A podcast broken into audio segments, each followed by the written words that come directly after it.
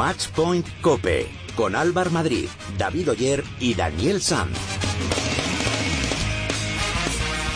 Hola, ¿qué tal? ¿Cómo estáis? Bienvenidos al programa especializado en tenis y en pádel de cope.es. Bienvenidos al capítulo 31 de Matchpoint Cope. Bueno, se terminó la tierra batida y se terminó el grande de los grandes, Roland Garros, con la victoria un tanto inesperada de Babrinka ante un Djokovic que se llevó el primer set por 6-4, pero luego en los tres siguientes se desinfló y Babrinka sacó su mejor tenis y toda su agresividad para llevárselos por 4-6, 3-6 y 4-6 y así el suizo consiguió su segundo Grand Slam.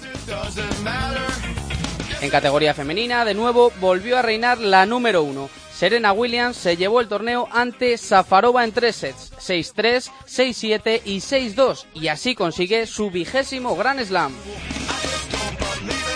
También tuvimos alegría por parte de los nuestros porque Paula Badosa logró conseguir el torneo en categoría junior, lo que demuestra que nuestro tenis tiene mucho futuro. En un ratito hablamos con ella y la felicitamos personalmente. En pádel ha regresado el circuito World del Tour y ha viajado hasta Argentina, hasta Ríos Gallegos. Allí, en la vuelta de Lima, después de su lesión y junto a su compañera Vela, a su compañero Vela, se llevaron el torneo ante Maxi y Sanjo por 5-7, 6-2 y 6-2. A mi lado tengo a mis dos compañeros David Oyer y Daniel Sanz. Muy buenas compañeros. Hola Álvaro, ¿qué tal? Muy buenas. ¿Con qué os quedáis de este Roland Garros? Bueno, yo sigo alucinando con el nivel de tenis que le vi ayer a Babrinka. También por parte de Djokovic fue un partidazo, una final de Roland Garros muy buena, pero me sorprendió mucho el nivel de Babrinka, no me esperaba para nada que pudiera ganar a Djokovic. Lo de Babrinka fue un sorpresón, la verdad, sobre todo porque no venía haciendo una temporada como, como para, para pensar en estas sorpresas. Si hubiera sido Murray, pues Sí. a lo mejor habría sido más lógico. Y luego en chicas, que Serena, 20 Grand Slams a dos de Steffi, es que estamos ante, ante una leyenda. Sí, probablemente la mejor de, de todos los tiempos en unos años. Bueno, recordamos que podéis poneros en contacto con nosotros a través de las redes sociales. Estamos en Twitter como arroba matchpointcope y en Facebook nos podréis encontrar en facebook.com barra matchpointcope. Y ya hemos decidido el ganador de nuestro concurso mensual de gafas runner. El ganador que nos ha mandado el tuit que consideramos más original es arroba de los cantares, que nos ha escrito un tuit que dice original y atrevido desde 1985 gafas runner y también dice tenis original y atrevido desde 1985 y nos adjunta una foto preciosa de Wimbledon en la que se puede ver a Songa la- lanzándose a golpear la pelota en un partido contra Djokovic. Así que arroba de los cantares para ti van nuestras fantásticas gafas. Pero han pasado muchas cosas esta semana y las vamos a repasar con la ayuda de David Oyer.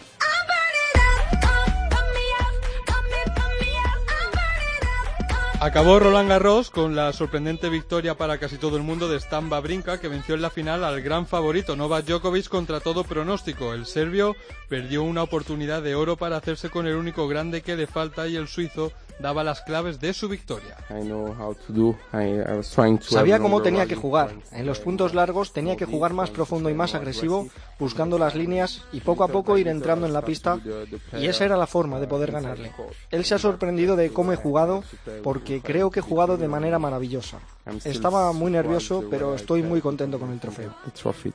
Y el número uno del mundo explicaba así su derrota y le daba la enhorabuena al suizo. Probablemente pude jugar mejor en algunos momentos, más agresivo. Él aprovechó sus oportunidades cuando se le presentaron.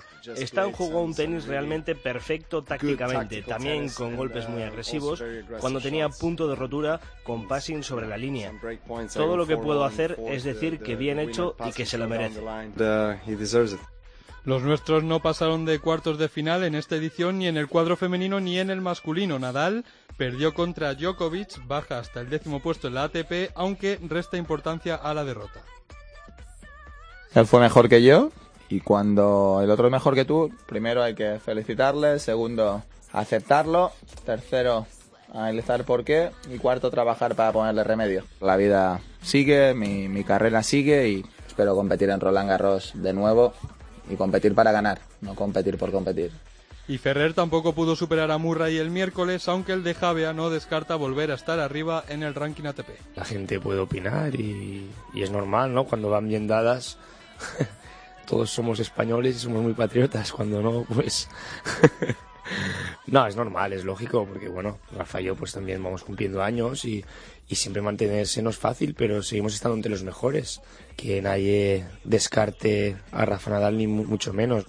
Por su parte, Garbiñe Muguruza también perdió en cuartos contra Safarova, que luego caería en la final contra Serena Williams. Una Serena que sigue intratable y que a pesar de la fiebre venció a la rusa aunque cedió el segundo set, tercer título en París para la estadounidense y vigésimo mayor. En dobles, en categoría masculina, levantó el título la pareja formada por Dojic y Melo, y en la femenina ganaron Safarova y Matexan.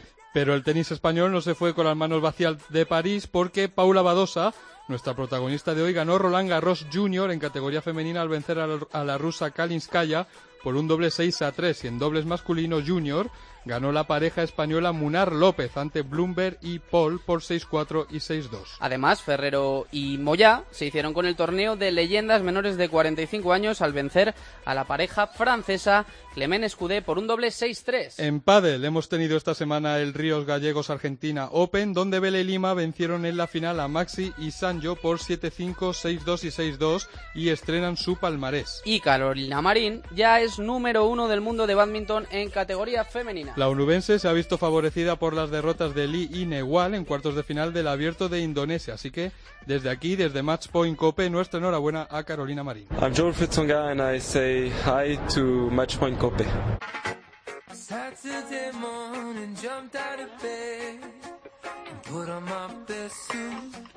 Got in my car, raced like a jet all the way to you.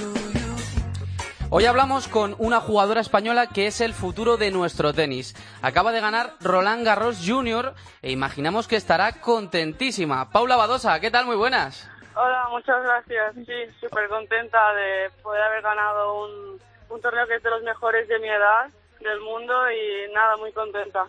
Bueno, ¿qué se siente al, al ganar Roland Garros? Cuéntanos. Pues la verdad es que es una sensación increíble. Yo cuando lo acabé no, no me lo creía aún. Y es que poder ganar un torneo así, encima viniendo de los torneos grandes donde no tenía presión, aquí donde tenía mucha más presión y saber gestionar esa tensión y todo y, ser, y, ser- y lograrlo es algo increíble para mí. ¿Pero se disfruta o se sufre?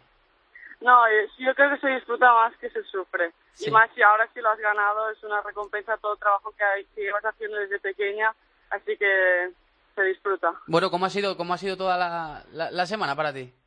Pues ha sido súper buena semana, bueno, eh, una experiencia increíble. Encima también están los jugadores ma- mayores, donde también puedes aprender muchos de ellos.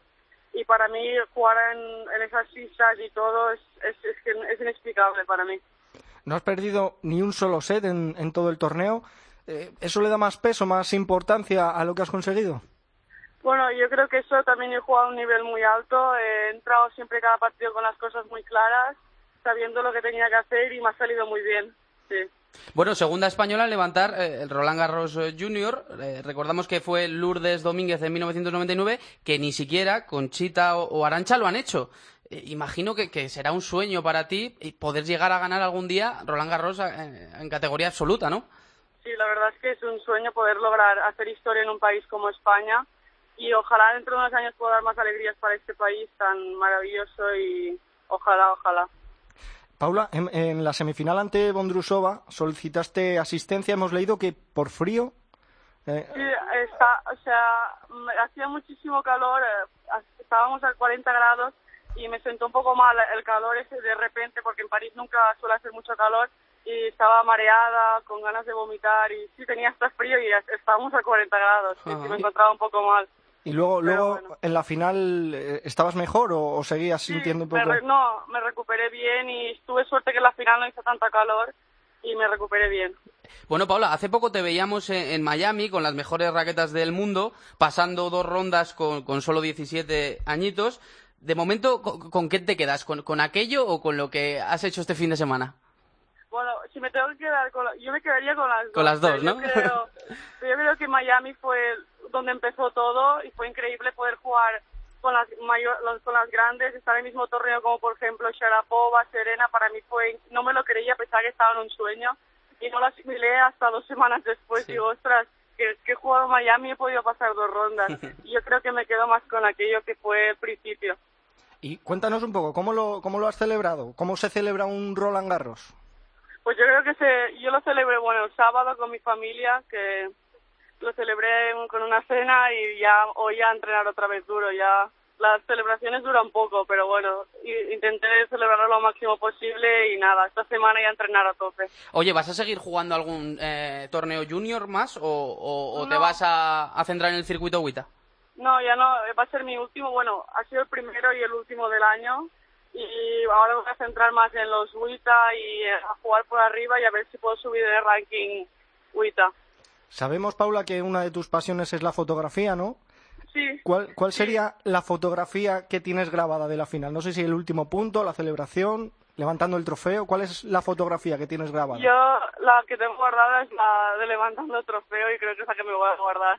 Oye, y, y la fotografía que todavía no se ha hecho, pero tienes en mente en tu carrera, ¿cuál, cuál sería? Pues yo creo que levantar algún día alguna copa de Grand Slam y sobre todo la de Wimbledon, esa que me haría más ilusión. ¿A, a Wimbledon tienes pensado ir? En, en categoría junior ya nos has dicho que no. A ver si, si puede Eh, ser. Este año va a ser complicado porque no creo que entre por ranking, me voy a quedar poco fuera, pero voy a intentar a ver el año que viene o algo si enseguida que entre iré. Oye, ¿quién, quién es tu, tu jugadora referente en la Para que te mí, fijas? Eh, mi ídolo es María Sharapova por todo lo que lo que es ella, lo cómo es en pista, su actitud, su mentalidad, lo, tra- lo trabajadora que es, también su estilo de juego me identifico un poco con ella, que es muy agresiva y por todo ella es María. Eh, este 2014 parece que has mejorado eh, quizá la regularidad. ¿Qué tienes todavía por mejorar? Sí, yo creo que, bueno, el año pasado era una persona bastante irregular que podía jugar muy bien durante un par de semanas y jugar mal en otras. Y donde, lo que estoy mejorando ahora es ser bastante constante, que es el cambio que estoy notando. Pero yo creo que aún me queda mucho por mejorar, sobre todo en ese aspecto y madurez y, y también físicamente y algunas cosas técnicas también quedan por pulir. Bueno, Paula, esto tiene que servir también de espejo, ¿no? Porque, por ejemplo, miraba a Brinca, que ganó el Junior también, y ahora le tienes ahí ganando a, a Nole. A ver si se repite la historia contigo, ¿no? Sí, lo, lo leí, lo leí y ojalá se repitiera. Bueno, Sería Paula. Que nada, que era una llamada solo para darte la enhorabuena y para darte toda nuestra fuerza para lo que viene, ¿vale? Vale, muchas gracias. Muchas gracias por atendernos. Un abrazo fuerte. A vosotros. Adiós.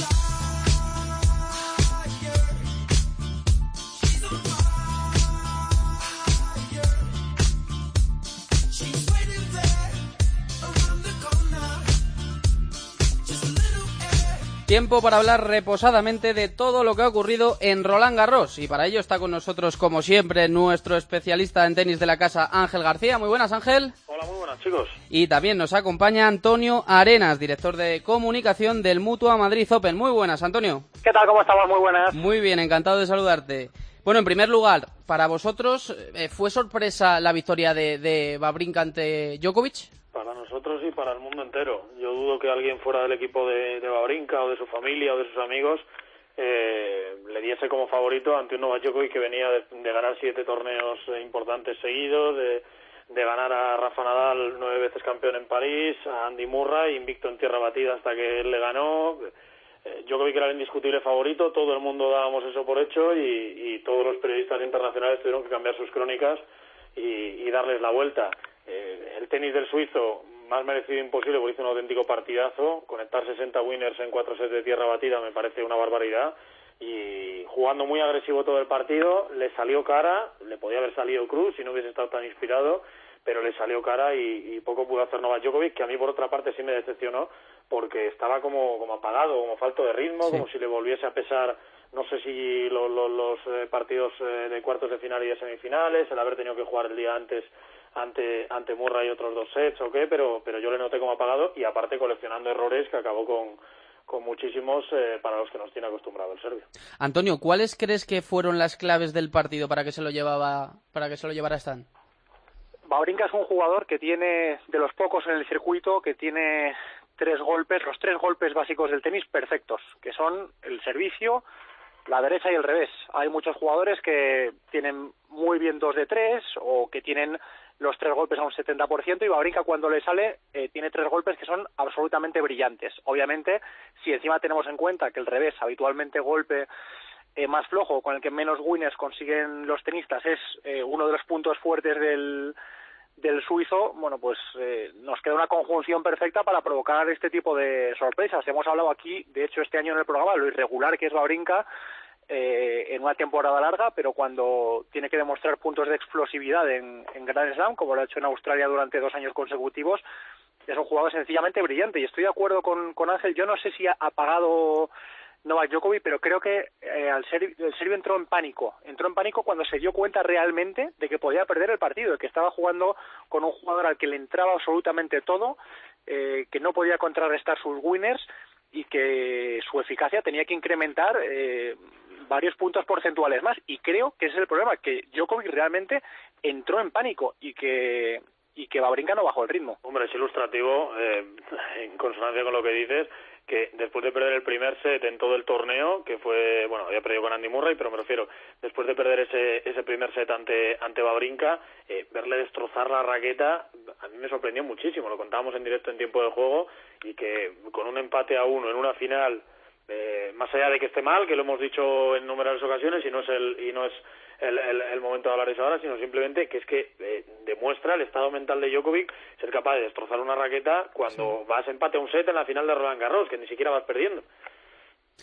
Sí, la verdad es que de todas maneras esos gestos de, de, del serbio quizás le, le quiten eh, protagonismo a su tenis, porque la verdad es que es, es, un espectáculo. Yo creo que también tuvo un poco de, de miedo escénico a, ganar, porque es el único gran slam que le falta y, quizás tuvo un poquito de, miedo, no lo sé. Pero bueno, ha tenido muchos años para, para quitarse ese miedo de encima. Ha, ha llegado a dos finales, las dos perdidas ante Nadal, eh, ha estado siempre rozando el título, hombre, yo ese miedo sí, luego ya cuando te ves en el momento la verdad, ganar Roland Garros y completar el Gran Slam, pero yo a este Novak Djokovic no le veo con un miedo escénico y menos en un escenario que ya conoce. Más miedo pero... debería tener Babrinka en su primera final de Roland Garros. No. No, no, lo llames miedo si quieres, pero hay una cuestión que es eh, absolutamente cierta. Le confiesa Novak Djokovic a Alex Correia que en cuanto él conoce el cuadro del torneo se pone a preparar inmediatamente el partido contra Rafa Nadal. Y él lo reconoce, que sabe que ese es su partido en el torneo y es el que tiene que ganar. Se dedica a preparar el partido y aunque luego, obviamente, nadie le garantiza el título porque le quedan dos duelos, sí que creo que le afecta el hecho de haber tenido que jugar contra Andy Murray durante dos días consecutivos y apenas haber tenido tiempo para concienciarse de la final contra Babrinka. Yo no lo llamaría miedo, pero sí que ha habido una serie de factores que, no le han venido bien, entre otras cosas, el centrarse tanto en el duelo contra Rafa Nadal. Pues debería haber escuchado a, a Nadal decir que ahí eh, el que ganase no iba a dormir con el trofeo, que el que ganase no había ganado el torneo y que el que ganase tenía dos partidos durísimos por delante. Es que no, no, muchas veces nos olvidamos, muchas veces nos olvidamos de lo difícil que es ganar esto y hay un señor que lo ha ganado nueve veces, mientras que otro todavía está peleando después de, de 11 presencias en, en Roland Garros por ganar la primera y se la ha vuelto a escapar entre las manos. Quería preguntaros también por ese Nadal Djokovic, porque eh, ¿esperabais más de Rafa en ese partido? Bueno, eh, que conteste Antonio si quiere. Yo, eh, es cierto que, que, que, se lo dije a, a Corrochano la noche antes, eh, si todo se daba normal, si solo primaba el tenis, el nivel de Djokovic ahora mismo estaba muy por encima del de Rafa y lo normal es que el partido acabase 3-0 como acabó. Yo esperaba pues que mmm, Rafa llevase un poquito más al límite al serbios. Yo creo que si era capaz de ganarle un set, le iban a entrar todos esos miedos de los que estáis hablando de verdad contra Rafa. Los fantasmas del pasado, de haber perdido seis veces allí, de que se le hubiese escapado tantas oportunidades, siempre ante el, ante el mismo rival. En el momento que Rafa no consiguió llevarle al límite, aunque yo creo que jugó dos buenos sets los dos primeros, especialmente el primero, pues eh, se, evadieron las, las, les evaporaron las pocas opciones que había y, y hombre, pues eh, un poco decepcionante sí que fue, para que no vamos a engañar. Yo creo que el nivel de tenis que vimos evidentemente en los dos primeros sets, sobre todo en una hora más o menos, eh, fue brillante por parte de, de los dos jugadores, eh, también recordándonos a, a ese duelo en Monte Carlo, pero es cierto que a día de hoy Novak Djokovic está un escalón por encima de, Rafa Nadal. Yo dije en, después de ese partido que creo que Nadal hubiera ganado a ese nivel de juego a cualquier jugador del mundo menos a Novak Djokovic. Eh, ahora bien, eh, luego ves la final, ves a Babrinka ganarle a, al serbio y bueno, te replanteas qué podía haber sucedido. pero claro, yo sigo diciendo que Rafa Nadal eh, tiene un grandísimo nivel de juego, pero que para mí ahora mismo Novak Djokovic está por encima del resto, o sea, está por encima del resto, pero porque es mucho más regular que todos y mantiene un nivel de juego de 10 durante toda la temporada. En la final jugó de 8 y tuvo enfrente a otro de 10, y esa es la gran diferencia que vamos a seguir viviendo durante el resto de la temporada, que como Djokovic se mantenga en su 8-9, va a seguir arriba, estoy convencido, durante muchísimo tiempo. Compañeros, hay que hablar también de, de Paula Badosa, que se llevó el torneo junior. ¿Es el futuro, Paula, de, de nuestro tenis? Bueno, afortunadamente en el, en el género femenino tenemos bastante presente y, y bastante futuro con las jugadoras que ya están instaladas. Eh, Carla Suárez está metida en el top ten y, no tiene tantos años. Eh, Gardiño Muguruza, qué decir, tiene todo el futuro por delante. Segunda vez que se mete en cuartos de final de, Roland Garros en esta edición. Y hombre, evidentemente por detrás viene Paula. Eh, sin meterle presión, le pesó un poquito a Garbiñe y, y, ya reaccionó, está calcando sus resultados, llegó a Miami con una wildcard siendo teniendo 17 años y fue capaz de superar dos rondas, eh, llegó a Madrid en el Mutua Madrid Open y, y, fue capaz de meterse en el cuadro final desde la quali, bueno, pues eh, evidentemente golpes tiene, evidentemente tenis tiene y yo me quedo con una frase que nos contaba Xavi Budo que, que le había dicho que cuando llegó a ponerse en manos de de todo el equipo de, de, de Xavi, que es su director de, de competición, eh, le dijo, eh, quiero ser tenista, decidme qué tengo que hacer. O sea, una tenista que ya haya con 17 años con esa predisposición a decir, oye, decidme qué tengo que cambiar, decidme cómo tengo que trabajar, decidme qué tengo que hacer porque quiero serlo sí o sí, pues hombre, ya tiene algo ganado, pero con calma. Eh, de momento, campeona de Roland Garros Junior, quiero recordar que la última española en conseguirlo fue Lourdes Domínguez. Sí. Y la carrera de Lourdes tampoco es que haya sido eh, algo extraordinario. No vamos a desmerecer ni mucho menos a la gallega, pero, pero que eso no es significativo. Y recuerdo siempre la anécdota de Rafa Nadal, campeón de, de, de, de España Levín, le enseñaron la lista de los 25 últimos campeones y conocía a tres. Bueno, pues eh, seamos serios y, y de momento dejémosle tiempo. Eh, futuro, mucho. Eh, presente, dejémosle crecer y trabajar. Por cierto, hablabas de Carla Suárez y a mí personalmente me sorprendió bastante la derrotante Peneta. Bastante, no sé si a vosotros también. Sí, no, es decir, además vi el partido. Peneta es que es de las pocas jugadoras que siempre le hace la vida imposible a Carla, simplemente por el estilo de juego. Carla es capaz de doblegar ahora mismo a casi cualquier jugadora del top 20, excepto a Serena Williams. Pero hay poquitas jugadoras que se adaptan muy bien a su estilo y que son capaces de contrarrestarlo. De hecho, viendo el partido pensaba, es que Garbiñe se va a merendar a Peneta. Mm. Luego, evidentemente, el partido mmm, no fue tan sencillo, pero, pero tampoco es decir, Carla Suárez es la número 4 del, del año, la número 8 del mundo, eh, una jugadora excepcional que obviamente se ha ganado este año a cometer algún desliz. La pena es que lo ha hecho en el único lugar en el que ella no hubiera querido cometerlo y, y hubiera cambiado dos o tres torneos del año por haber seguido un poquito más adelante en, en París. O sea que, que bueno, yo creo que, que ahora mismo las flores del jardín del tenis femenino siguen siendo Carly Garbiñe, pero lo de Paula, como decíais, es un síntoma muy bueno. Y no es que Lourdes fuera la última, es que Lourdes había sido la única en ganar un título, no en Roland Garros, sino en cualquier otro de Grand Slam Junior. Y, y es cierto que ya tenemos muchas ganas. Lo de Arancha se nos ha quedado lejísimos.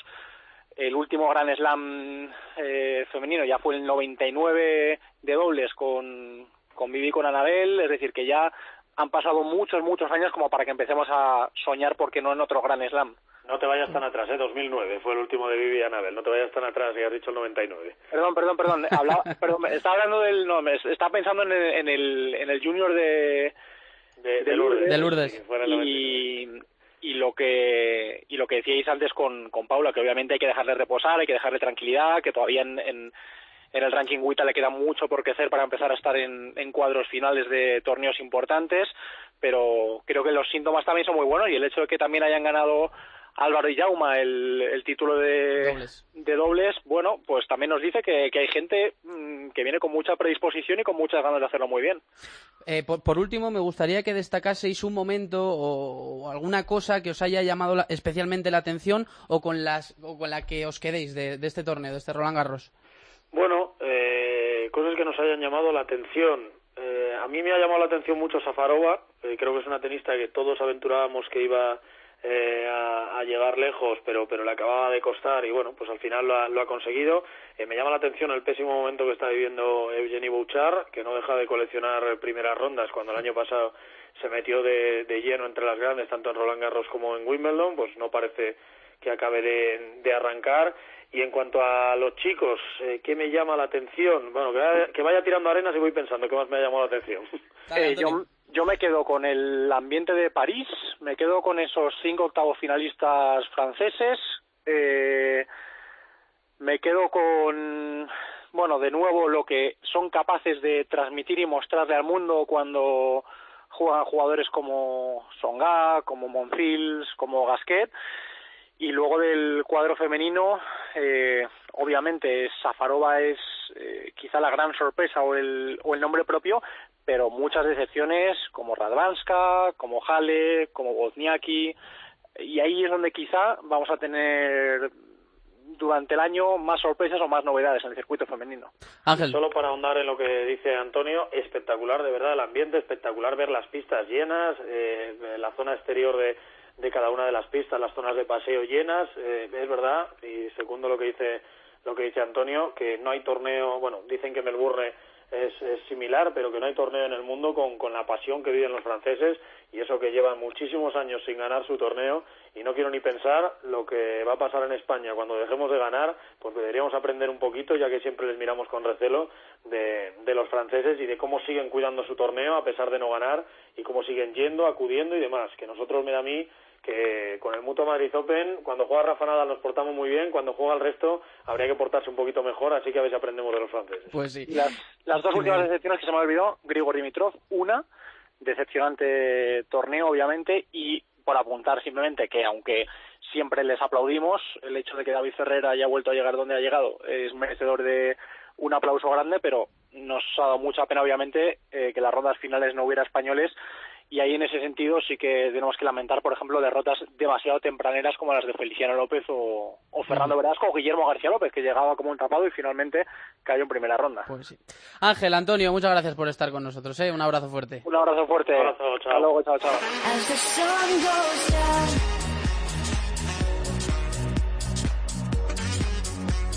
Sintonía de redes sociales y eso significa que opináis vosotros, los oyentes. Podéis poneros en contacto con nosotros a través de Twitter, estamos como arroba matchpointcope y a través de Facebook, estamos en el muro oficial facebook.com barra matchpointcope y aquí llega David con la hoja recién impresa de lo que nos habéis ido contando esta semana. David, tú dirás. Bueno, muchos mensajes de asombro ante el partido que jugó ayer Babrinka. Me parece que nunca había visto a nadie jugar también contra Djokovic. Le dio un baño desde el segundo set, dice Javier.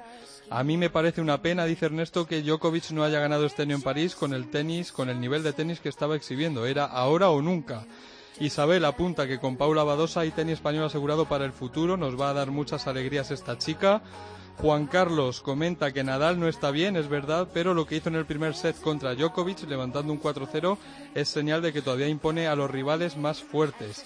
Y Roberto dice que Babrinka es igual de irregular que bueno cuando le sale el partido. El partido de ayer es simplemente excepcional. Pues. Pues nada, seguid escribiéndonos que David seguirá ahí Recabando. pendiente del Twitter y recabando todos vuestros mensajes. Hola, soy Fernando Velasteguín y le mando un saludo a toda la gente de Matchpoint Cope. Adiós.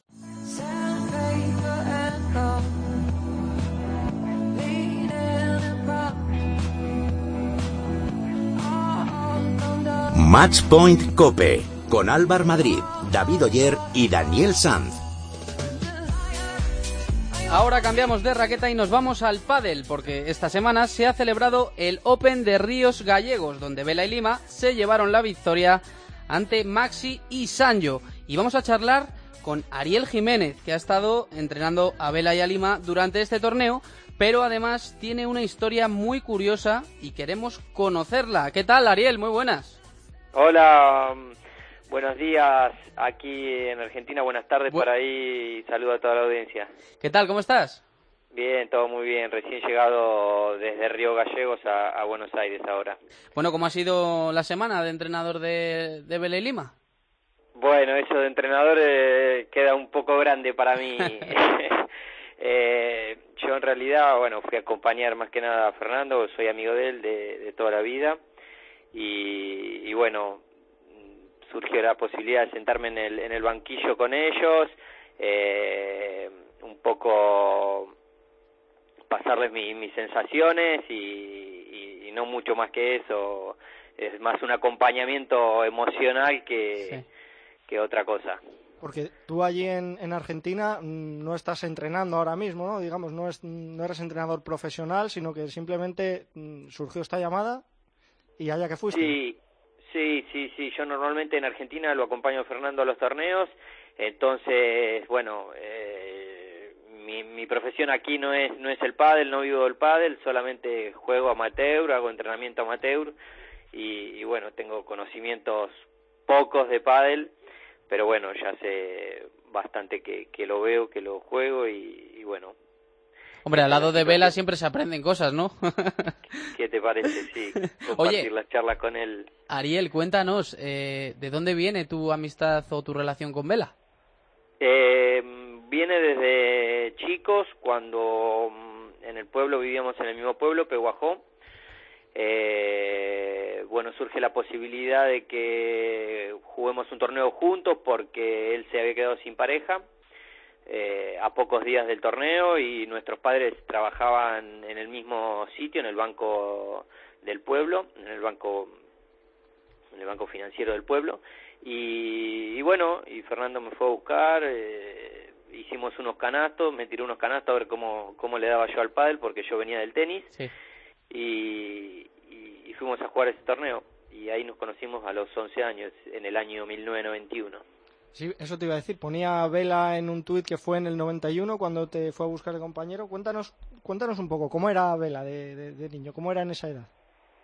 Eh, bueno, imagínate la mentalidad que tenía en ese momento que, yo viniendo del tenis y él por afrontar un torneo con un nuevo compañero eh, decidió, bueno, vamos a, a- a- a tirarte unos canastos, a ver cómo le das y, y, y si, y si va todo ok podemos ir a jugar. O sea que ya él a los 11 años eh, tenía una mentalidad ganadora que, que, que, que era increíble. Vamos, que ya apuntaba a maneras, ¿no? Sí, sí, sí, ya se diferenciaba en los torneos, eh, ya, ya marcaba la diferencia y bueno, incluso conmigo que, que yo estaba muchos escalones abajo de él, ese torneo lo ganamos. Así que imagínate. Y, y apuntaba maneras, pero tanto como para imaginarte que, que aquel chico que te llamaba para ir a jugar un torneo iba a acabar siendo número uno y, y una leyenda de este deporte. No, no, la verdad que mirando para atrás todo lo que hizo, es decir, eh, presumíamos que era bueno, pero pero no que, que, que iba a lograr todo lo que logró, todo lo que lo que está haciendo y bueno, todo lo que vemos hoy en día, ¿no? ¿Y le sigues desde, desde allí le sigues eh, a Vela lo que va haciendo por aquí? Le, para... Sí, sí, sí. ¿Y, ¿Y cómo le estás viendo esta temporada ya sin Juan? Eh, bueno, la verdad que, que ha tenido un comienzo increíble con eh, un comienzo totalmente raro, impensado, que, que, que, bueno, nada, cambios de pareja, se lesiona Lima, teniendo que salir a buscar otro compañero, los resultados que se le dan con ese nuevo Con Willy, sí, compañero. sí, sí. Eh, ¿Ganan los tres torneos que juega o los dos? Ganan dos. dos. Dos, dos. ganan dos. En, en hasta hasta Río Gallo se habían jugado tres, donde bueno en Barcelona se lesiona Lima y los otros dos los juega con Lima y con Willy y los gana, ¿no? Entonces nada, todo sorpresa para para el mundo para el mundillo del pádel eh, el comienzo del año y, y bueno y los resultados también, ¿no? Ariel, ¿cómo has visto allí eh, Ríos Gallegos? ¿Se ha volcado con el, con el pádel? Sí, la verdad que, que sí. Eh, una cantidad de público increíble en las gradas todos los días. Eh, ayer nos comentaban que hubieron 3.500 personas. Eh, y la verdad que se sentía en la ciudad eh, que todo el mundo conocía que estaba ese evento, que, que, estaban los mejores y, en la calle ya mucha eh, mucha euforia con el pádel, mucho mucho conocimiento del evento y, la verdad que una difusión increíble ha tenido en esa ciudad y en Argentina porque también se pasó por televisión abierta para toda la Argentina la final ayer. Ajá, mira. Pues, pues deberían de aprender aquí en España, porque las televisiones no, es que apuesten por el pádel en directo. Pero bueno, eh, oye, cuéntanos, ¿alguna cosa que te haya llamado la, atención del torneo? Eh, lo que me llamó la atención, eh, a ver, ¿qué puede ser? Bueno, la parte organizativa y, cómo se dio el evento, cómo salió el evento, incluso entre los jugadores eh, eh, lo ponían con un estándar muy alto. Eh, y eso la verdad que, que, es sorprendente para acá para Argentina donde por ahí eh, bueno no hay tanta no hay tantas pruebas eh, se va aprendiendo año a año con una sola prueba no no no hay no hay tanta experiencia pero pero bueno los involucrados en, en, en la organización la verdad que lo han lo han hecho muy bien ¿eh? Bueno, pues nos alegramos desde España que en Argentina también tenga buen seguimiento el padel. Ariel, que llamábamos para, para conocer tu historia, que es una historia muy curiosa y que nos eh, hemos alegrado mucho de hablar contigo. Bueno, lo mismo digo. Un abrazo fuerte. otro para todos ahí.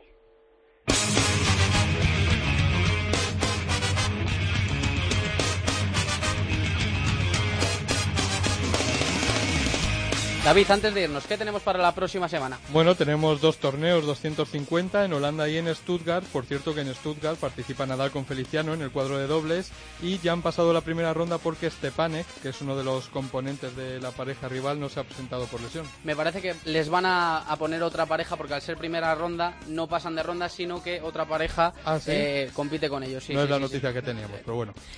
Muchas gracias. Corregida. Pues hasta aquí ha llegado este capítulo número 31 de Matchpoint Cope. Muchas gracias por estar ahí. En la técnica ha estado José Antonio Hernández. Y nada, que disfruten de la semana. Adiós.